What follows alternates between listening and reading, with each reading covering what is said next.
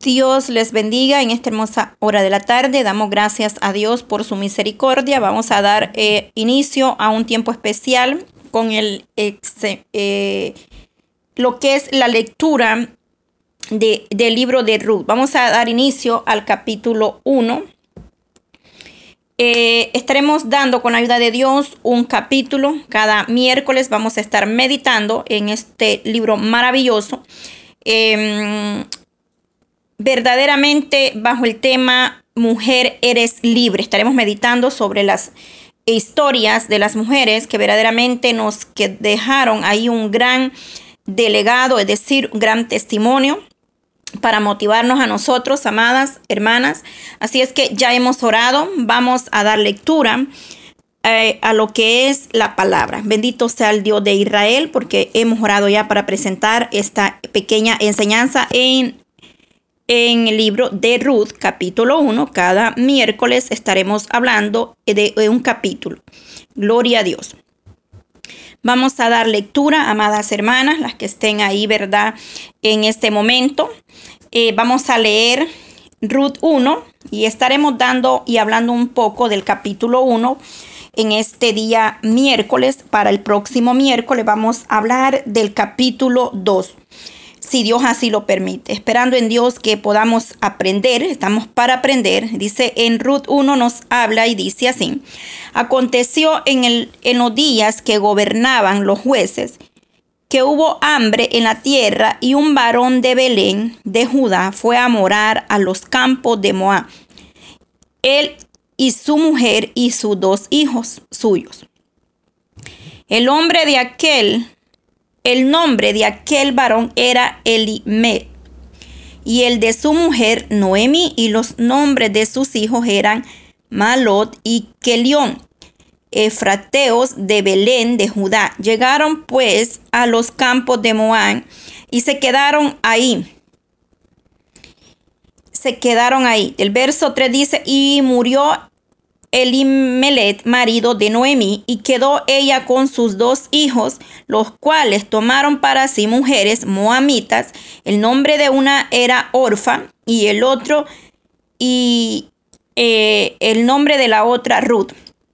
Y habitaron ahí unos 10 años, muriendo también los dos, eh, los dos Malón y Kelión, quedando así la mujer desamparada de sus dos hijos y de su marido. Entonces se levantó con sus nueras y regresó de los campos de Moab, porque oyó en el campo de Moab que Jehová había visitado a su pueblo para darles pan. Verso 7. Salió pues del lugar donde había estado y con ella sus dos nueras y comenzaron a caminar para volverse a la tierra de Judá. Y Noemí dijo a sus dos nueras, anda, volveos cada una a la casa de su madre. Jehová haga con vosotras misericordia como la habéis hecho con los muertos y conmigo. Verso 9. Os conceda Jehová que halléis descanso, cada una en casa de su marido. Luego las besó a ellas y alzaron su voz y lloraron. Verso 10. Y le dijeron, ciertamente nosotras iremos contigo a tu pueblo. Y Noemí respondió, volveos, hijas mías, ¿para qué habéis de ir conmigo? Tengo yo más hijos en el vientre que puedan ser vuestros maridos. Verso 12, Volva, volvaos, hijas mías, e idos, porque yo voy yo ya soy vieja para tener eh, marido y aunque dijese y aunque diese esperanza tengo y esta noche tuviese con marido, aún diese a luz hijos, eh, ¿habías vosotras de esperarlos hasta que fuesen grandes? ¿Habías de quedaros sin casar por amor a ellos? No, hijas mías, qué mayor amargura tengo yo que vosotras pues la mano de Jehová ha salido contra mí. Verso 14. Y ellas alzaron otra vez su voz y lloraron, y Orfa besó a su suegra, mas Ruth se quedó con ella. Y Noemí dijo, he aquí tu cuñada se ha vuelto a su pueblo y a sus dioses. Vuélvete tú tras ella. Respondió Ruth, no me ruegues que te deje y me aparte de ti, porque a donde quiera que tú fueras, iré yo. Y donde quiera que vivieres, viviré tu pueblo, será mi pueblo. Y tu Dios, mi Dios. Verso 17. Donde tú murieres, moriré y moriré yo, y ahí seré sepultada. Así me haga Jehová y aún, aún me añada que solo la muerte hará separación entre nosotras dos. Verso 18. Y viendo Noemí que estaba tan resuelta a ir con ella, no dijo más. Anduvieron pues ellas dos hasta que llegaron a Belén. Y aconteció que habiendo entrado en Belén toda la ciudad se conmovió por causa de ellas. Y decían, ¿no es esta Noemí? Y ella le respondía, no me llaméis Noemí, sino llamame Mara, porque en gran amargura me ha, puesto el Todopoderoso. Yo me fui llena, pero yo me fui llena, pero Jehová me ha vuelto con las manos vacías, porque me ha, ¿por qué me llamaré Noemí? Ya que Jehová ha dado testimonio contra mí y el Todopoderoso me ha afligido. Verso 22. Así volvió Noemí y Ruth a la, la Moamita, su nuera con ella, volvió de los campos de Moab y llegaron a Belén al comienzo de la siega de la cebada. Gloria a Dios. Hemos dado lectura al capítulo 1 completamente. Vamos a hablar un poco sobre esta dos mujeres, maravillosa historia en la cual podemos ver que eh, se refleja un gran amor. Vamos a hablar sobre ello. Vamos a, meditar verdaderamente. Dice que en los días que gobernaban eh, los jueces, la historia de Ruth tiene lugar durante la época de los jueces, así los, lo revela la palabra, durante eh, tiempos eh, de apostasía moral, espiritual de eh, aquella época. Y para eso se nos confirma en jueces 17, para poder entender un poco más referente a esto. Hubo un remanente, es decir, de, de voto que siguió mandando y honrando a Dios. El libro pone de relieve, es decir, que nos habla de que Dios estaba activo en la vida de los que permanecen fieles a Él y a su palabra. Por eso, más adelante en los versos vamos a ir entendiendo y en la lectura de cada capítulo vamos a ir comprendiendo cómo el Elohim de Israel va poniendo un orden en la vida y en la situación de Noemí y Ruth. Porque Dios verdaderamente permanece fiel. En el, en el verso 12 del capítulo 2, más adelante, vamos a avanzar y ahí nos dice claramente, Jehová recompense tu obra y tu renumeración sea cumplida de parte de Jehová Dios de Israel, bajo cuyas alas has venido a refugiarte. Ahí nos habla claramente de ver que la, eh, el Dios que usted y yo servimos, amada, permanece activo en la vida del cristiano fiel y verdadero. Es decir, acá vemos como ella dice, así volvió, dice Noemí, eh, es decir, volvieron. Ella dice, con manos eh, vacías. Ella dijo, eh, no me llaméis más Noemí, sino llamame Mara, porque en gran amargura me ha puesto el Todopoderoso. Y ella misma lo dice en el 21, yo me fui llena, pero Jehová me ha vuelto con las manos vacías. Verdaderamente eh, nos cuenta acá la palabra, nos dice el libro, esta historia muy hermosa, muy conocida, y el tema eh, en esta historia es, es claramente el amor redentor, el amor de una nuera hacia su suegra. Nos habla claramente desde el punto de vista eh, nos describe Ruth, el libro de Ruth nos describe un suceso de la vida de una familia israelita durante el tiempo de los jueces.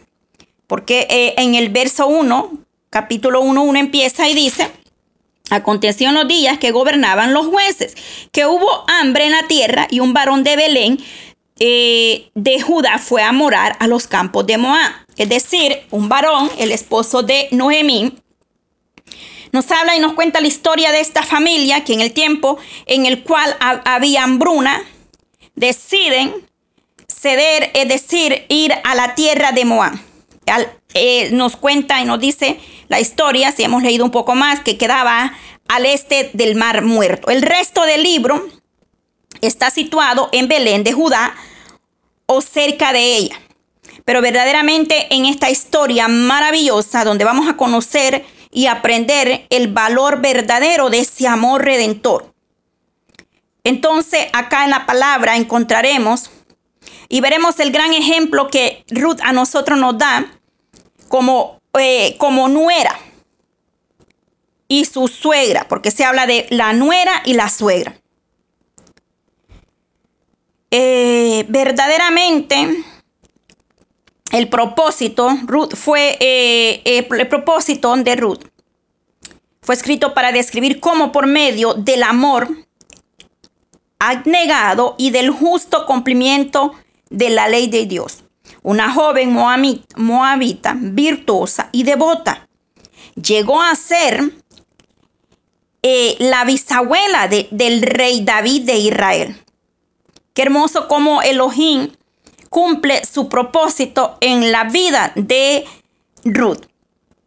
Y le da esa eh, gran bendición de llegar, dice, eh, a convertirse en la, bisabuela del rey David. Verdaderamente eh, a través de el proceso a través de la historia de amor redentor comienza cuando Eli Melet sale de Judá y se establece con su familia en Moab debido al hambre. Debido a la necesidad, el varón tiene que salir de su tierra para poder encontrar quizás algo mejor más allá. Mas no fue así porque dice que eh, debido al hambre, del 1 al 2 nos habla y nos eh, hace ver la adversidad que siguió a eh, pues él y sus dos hijos murieron allá en Moab.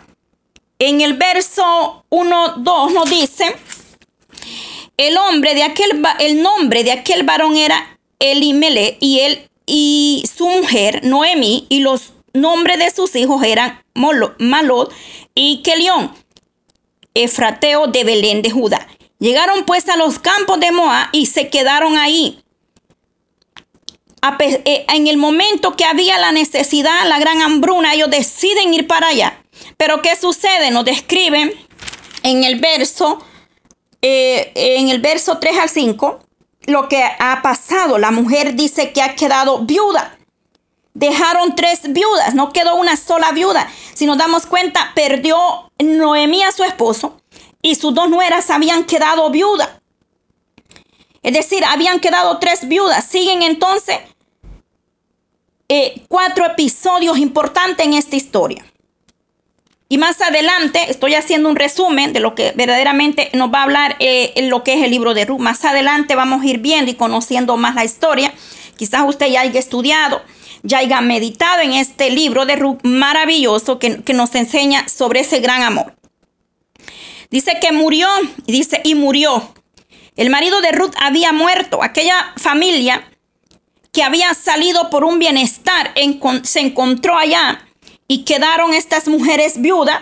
Dice que el marido había muerto. Noemí, aunque era fiel y seguidora del Eterno, sufría la gran adversidad.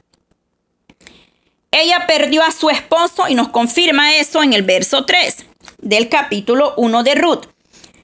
Y a sus dos hijos no solamente había perdido al esposo, sino que también viene más dolor para la vida de esta mujer.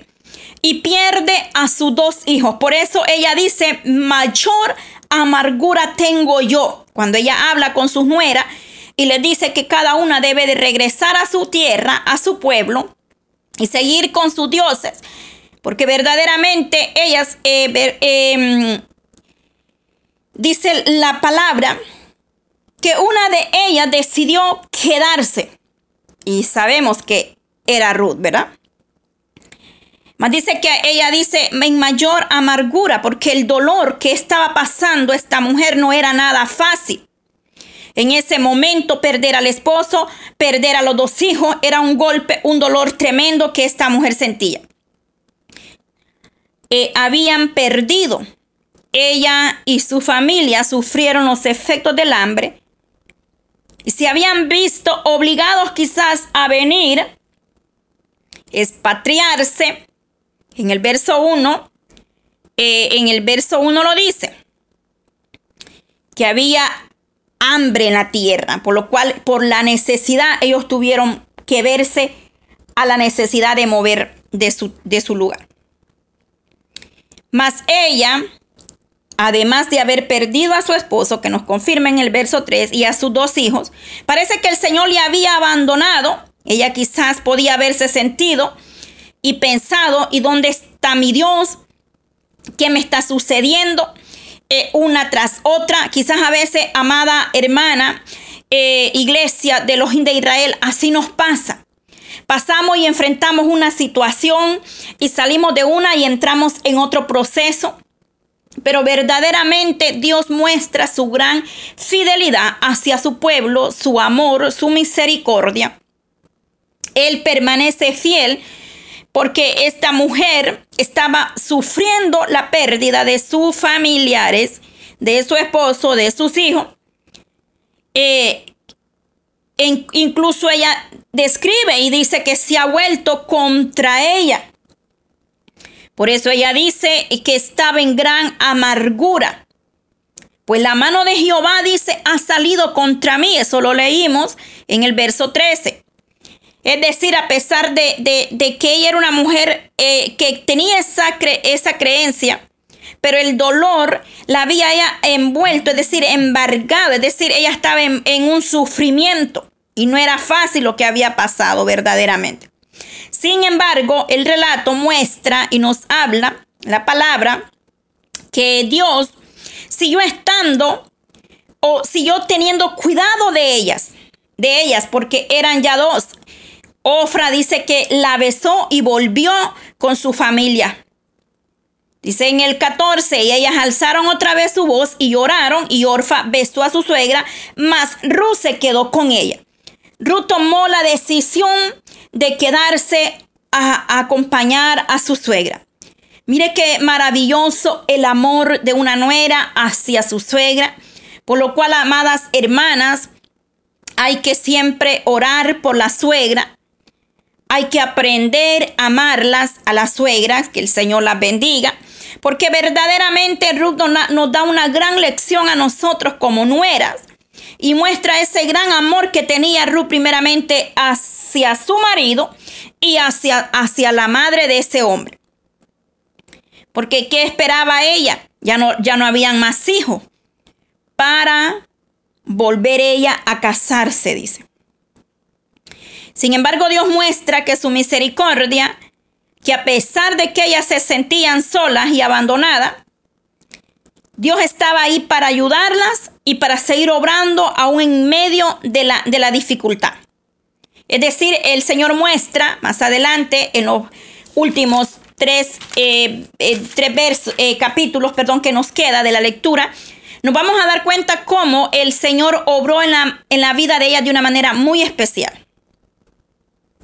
Gloria a Dios, que nos deja entender estos, estos maravillosos versos que no importa la situación que hoy estemos nosotras enfrentando, quizás tengas problema en tu matrimonio, quizás tengas problemas en diferentes áreas de tu vida, mi amada, pero recuerda que la palabra dice que nosotros verdaderamente hemos eh, sido, eh, el Señor nos ha lavado, nos ha limpiado a precio de sangre preciosa. Quizás muchas veces el enemigo nos quiere recordar de dónde nosotros hemos venido. Pero acá a través de la lectura nos damos cuenta que verdaderamente todo vale la pena en la presencia de Dios. Porque el ojín de Israel no se queda con nada de lo que nosotros hagamos. Es decir, Él paga bien a los que bien le sirven. Dice que Él está con los que le buscan, con los que le aman. Y dice que su ojo está puesto sobre lo justo. Verdaderamente el ojín de Israel tiene gran amor por nosotros, como su iglesia, como su pueblo. Porque Él estuvo con estas mujeres en medio del proceso y de la dificultad para socorrerles, a pesar del dolor, de la prueba, de la pérdida. Quizás tú has perdido a tu esposo. Quizás estés pasando un momento de dolor, de tristeza. Hayas perdido un ser querido. Yo sé que en ese momento no hay palabras que puedan eh, eh, sentir consuelo en, el alma o en el corazón. Pero verdaderamente Dios es maravilloso. Y es muy difícil en comprender los propósitos que Dios tiene para vosotros en medio del proceso. Porque si nos damos cuenta, esta mujer era una gran mujer de fe, Noemí. Pero ella ahí mismo, ella, ella piensa y nos hace pensar que ella estaba pensando que Dios la había olvidado. Porque ella dice, la mano de Jehová ha salido contra mí. Es decir, ella pensó y dijo, Dios está contra mí, ha venido la mano del Eterno sobre mi casa, sobre mi familia. ¿Cuántas veces nos sentimos nosotros en situaciones, amadas hermanas, e, en las que nos vemos quizás que no vamos a poder superar o salir de ese problema? Quizás tu hijo esté pasando un proceso, quizás sea tu esposo, pero déjame decirte, amada hermana, que vas a escuchar esto, estos audios, que verdaderamente no importa el proceso o quién sea, pero verdaderamente Dios va a levantar y Dios al final obrará para bien en tu familia, en tu casa. El Señor restaurará lo que el enemigo te ha querido arrebatar. El Señor va a restaurar lo que eh, eh, se ha quebrantado. Él da amor donde no hay amor. Acá vemos un gran ejemplo de amor de una nuera hacia su suegra. No es que eh, ellas pensaban que el Eterno la, había abandonado pero el Señor seguía obrando por medio de otros para consolarla en su tiempo de necesidad. Como Noemí, así nos pasa a veces a nosotras como iglesia o como pueblo de Elohim que pudiera ser, puede ser que usted diga, pero yo busco de la presencia de Dios, pero yo soy fiel y leal a Cristo, pero al mismo tiempo sufrir alguna gran adversidad en nuestra vida. Pero no quiere decir que porque nosotros pasemos un problema o una gran adversidad, el Eterno se haya olvidado de nosotros.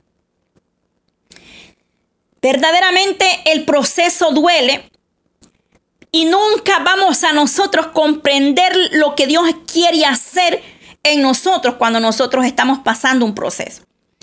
Por eso yo siempre digo, amada, no nos cuestionemos eh, si lo que no entendemos ahora, lo vamos a entender nosotros mañana. Porque Dios obra como Él quiere obrar en nuestras vidas, porque Él conoce verdaderamente nuestra situación y nuestra condición. Eso no quería decir que el Dios Todopoderoso, como ella lo llama, oiga bien, porque ella lo llama el Dios Todopoderoso. Ah, en el verso 20 eh, eh, dice, y, ella les respondía, no me llame Noemí, sino llámame Mara, porque en gran amargura me ha puesto el Todopoderoso. Esta mujer reconocía que el Todopoderoso estaba eh, tratando, la estaba llevando a un proceso. Pero es que verdaderamente, amada hermana, iglesia, nosotros somos, dice que el barro en las manos del alfarero y el proceso va a doler. Porque no es fácil el momento que Noemí estaba enfrentando. Perder al esposo, perder a sus dos hijos. Y en aquel momento donde había tanta quizás adversidades como hoy en día. En muchos lugares hay, hay hambruna. Lo que pasa es que nosotros a veces no nos damos cuenta, pero estamos igual que en esos tiempos En el verso 1 empieza diciendo claramente, aconteció en los días de los que gobernaban los jueces, que hubo hambre en la tierra y, y esta familia piadosa, temerosa de Elohim, se vio la necesidad de ir a buscar lo mejor. Pero ¿qué sucedió? Porque ahí podemos ver algo bien importante, mi amada hermana, que nuestros planes verdaderamente no son los mismos que los tiene para nosotros. Y nos cuesta entender eso muchas veces. Entonces ella decía el Todopoderoso, porque ella sabía que el Dios de Israel era poderoso, sublime y maravilloso. En esta eh, hora de la tarde, que esta palabra de Ruth meditemos, amadas hermanas, yo les motivo a tomarse unos minutos a meditar en estos, eh, en este maravilloso libro de Ruth. Pero este día que podamos, o tenemos hasta el otro miércoles, para poder escudriñar este capítulo 1 de Ruth, para poder ver esta historia maravillosa, donde vemos un final glorioso, porque verdaderamente Dios es maravilloso. ¿Qué le quiero decir? Que no importa, amada hermana, la situación que estemos enfrentando. Que el problema, que la prueba no nos aparte de, de la misericordia de Dios. Que nosotros no nos apartemos de buscar a Dios. Que a pesar que hayan pruebas, que a pesar que hay dolor, nosotros sigamos teniendo esa certeza y esa convicción Dice que el que puso la mano en el arado no es digno de mirar atrás. Porque aunque tú, mi amada hermana, hoy en día no entiendas ese proceso, pero después vas a entender por qué tuviste que pasar ese proceso. Yo siempre digo, tus lágrimas de hoy son el testimonio, el cual el día de mañana tu testimonio será de bendición para otro. Cuando tú testificas habla del poder de Dios y tú ves las almas convertirse, tú dices, valió la pena el proceso. Valió la pena pasar por el fuego. Valió la pena sufrir la, adversidad. Porque vemos que Dios llega a tiempo a, la vida del ser humano. No significaba o no significa que, eh, que en nuestras vidas no van a haber lucha, dolor o situaciones parecidas. No significaba, o acá y vemos que Dios no dejó, no las había abandonado o que las había estado castigando. La palabra nos recalca de manera reiteradas que amorosamente Dios sigue siendo el que todas las cosas, dice, les ayudan a bien a los hijos de Dios. La palabra nos dice que todas las cosas nos ayudan a bien en momentos de tribulación, en momentos eh, del proceso, pero dice que todas las cosas nos ayudan a bien. En Romanos 8:28 nos habla eh, de que todas las cosas nos ayudan para bien. Es decir, el problema, el proceso, el dolor, la adversidad, cualquiera que sea la situación, al final todas las cosas nos ayudan para bien, aunque nos cueste entender. Y dice Romanos 8:28, y sabemos que a los que aman a Dios, todas las cosas les ayudan a bien.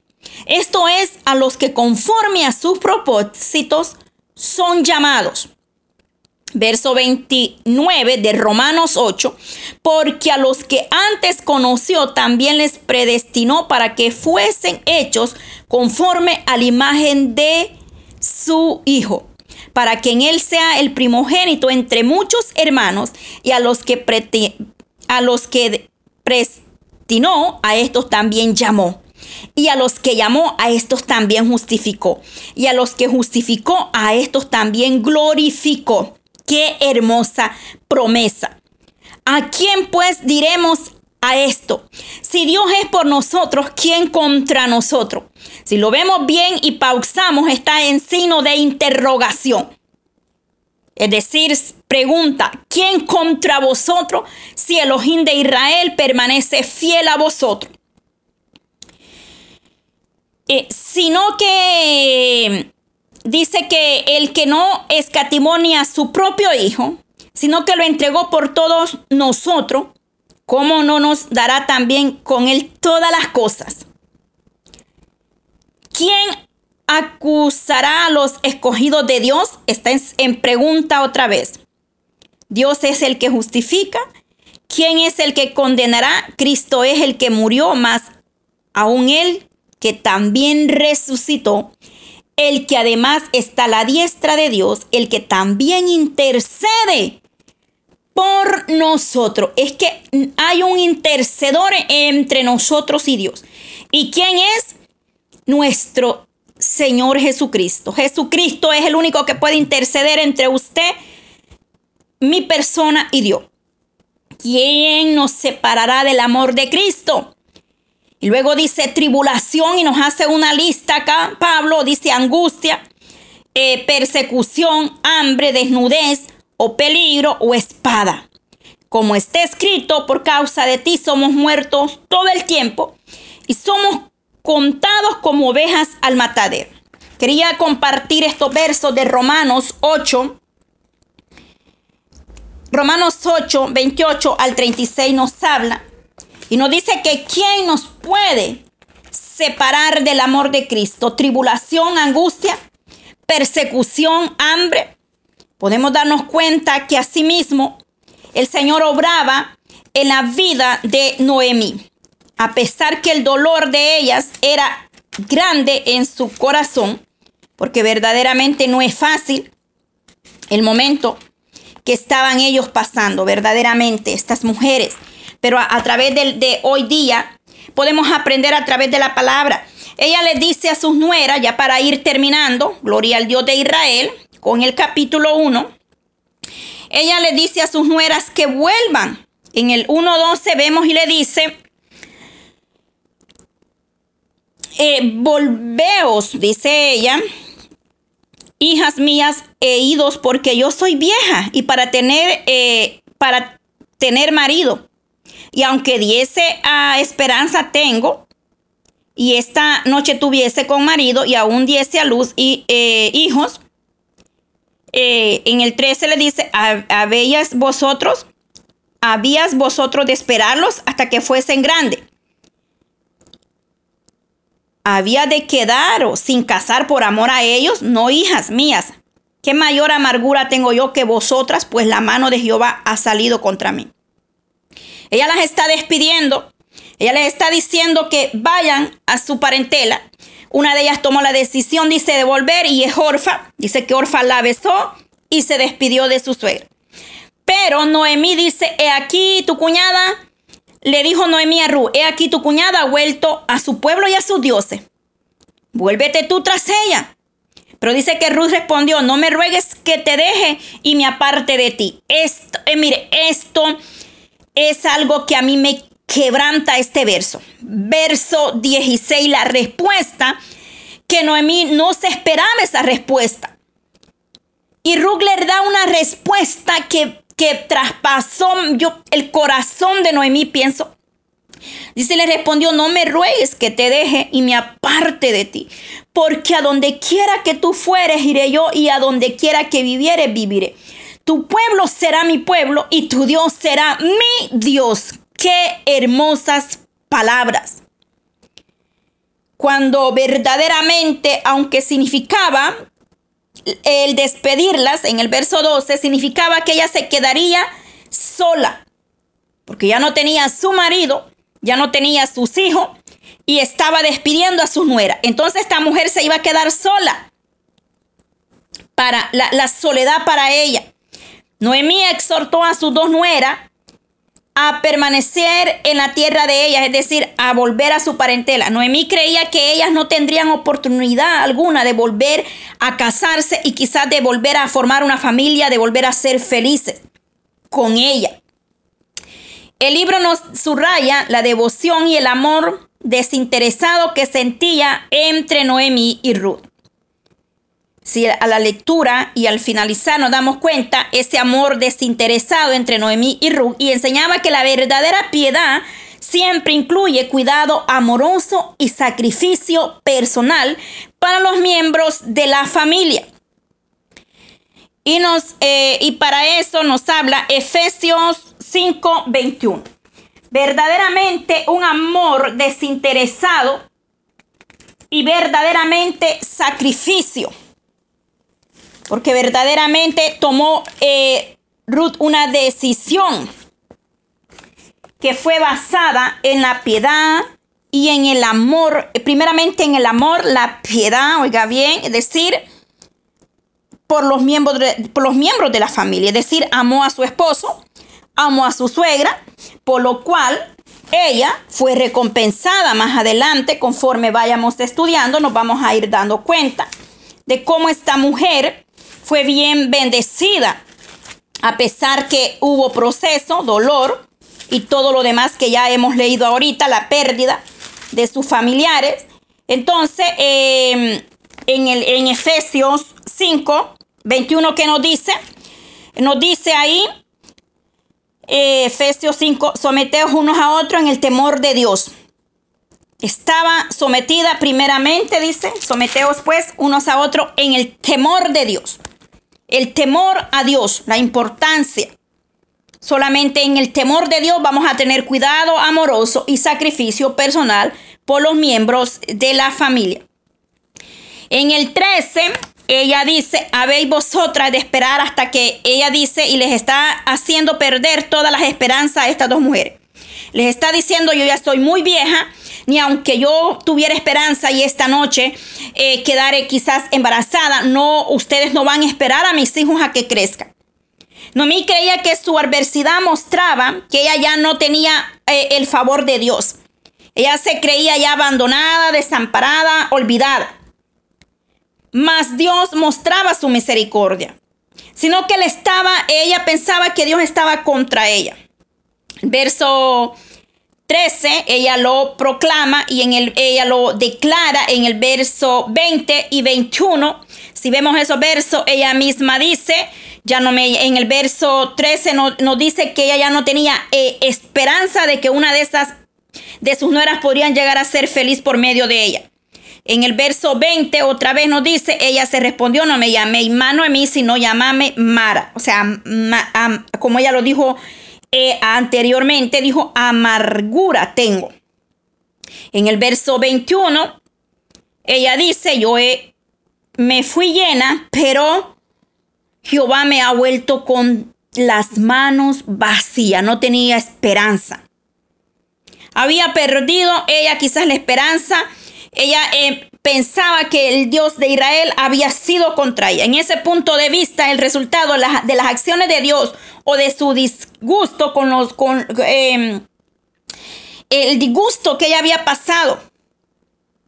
Porque a veces el enemigo y las normas o qué sé yo, las experiencias humanas, podríamos nosotros pensar de la misma manera en las dificultades de la vida, eh, uno puede llegar a pensar que verdaderamente Elohim no ha olvidado. Pero verdaderamente no es así. Elohim de Israel siempre está con nosotros. Verdaderamente la respuesta en el verso 16, y con esto voy a, a cerrar este tiempo de meditación, de enseñanza. En, en el 1.16, tu Dios le dice, Ruth será mi Dios. Es evidente que Noemí le había impartido a Ruth su fe.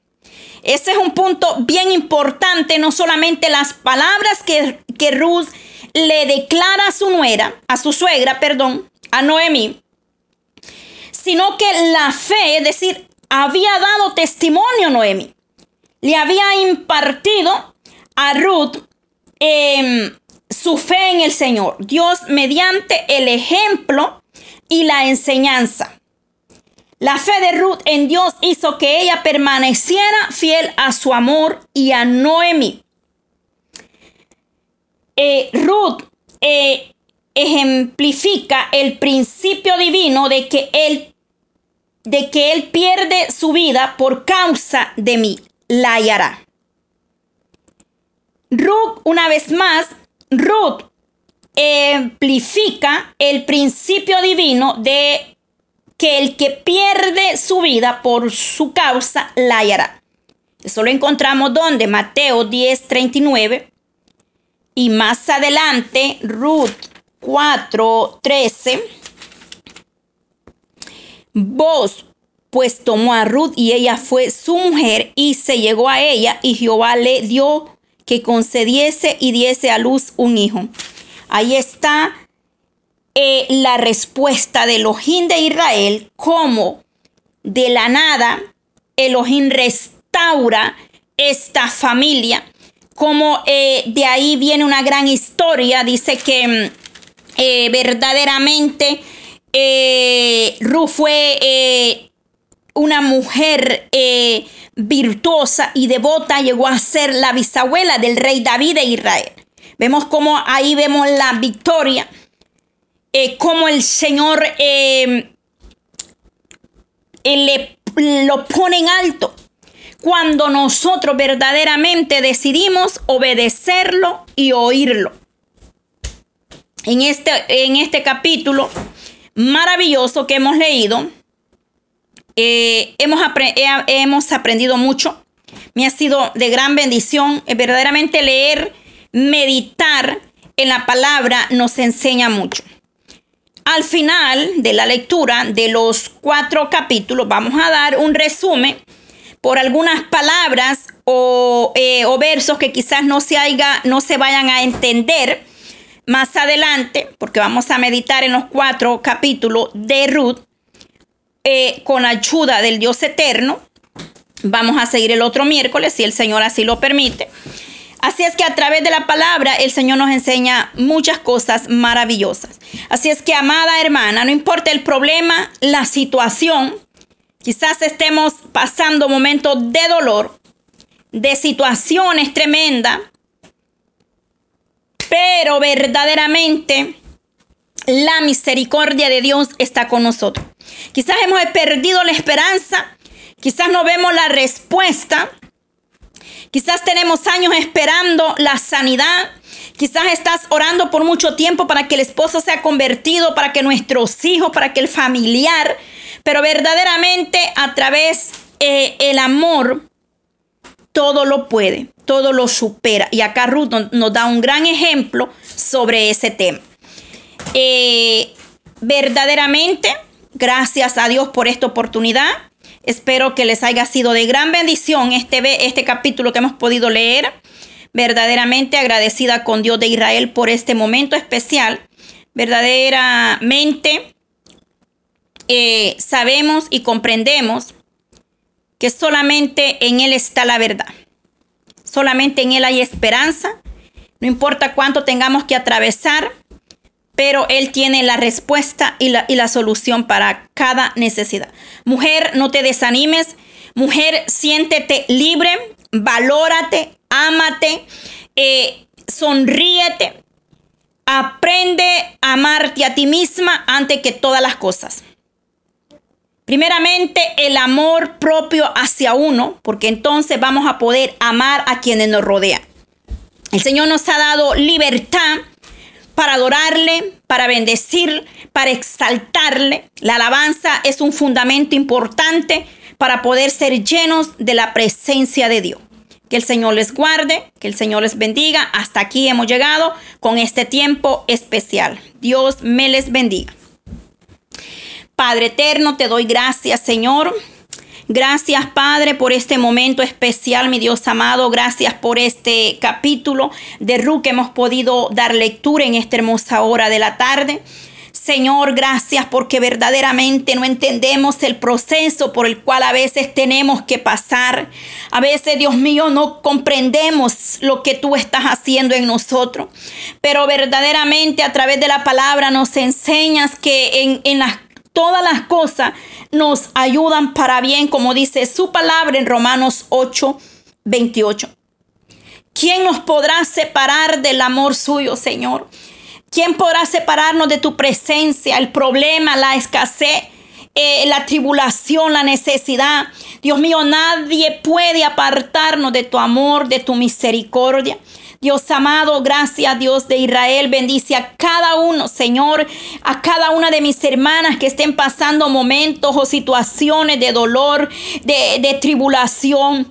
Oh Dios mío, Padre, que a pesar del dolor, de la, de, la tristeza, ellas puedan encontrar eh, ese consuelo a través de tu palabra, a través de acercarse a tu presencia. Dios mío, que la que está desanimada pueda sentir deseo de buscarte, que la que está enferma pueda sentirse libre en esta hermosa hora de la tarde, que la que no siente deseo de orar, Padre, pueda despertar ese deseo, Señor, de buscar tu presencia.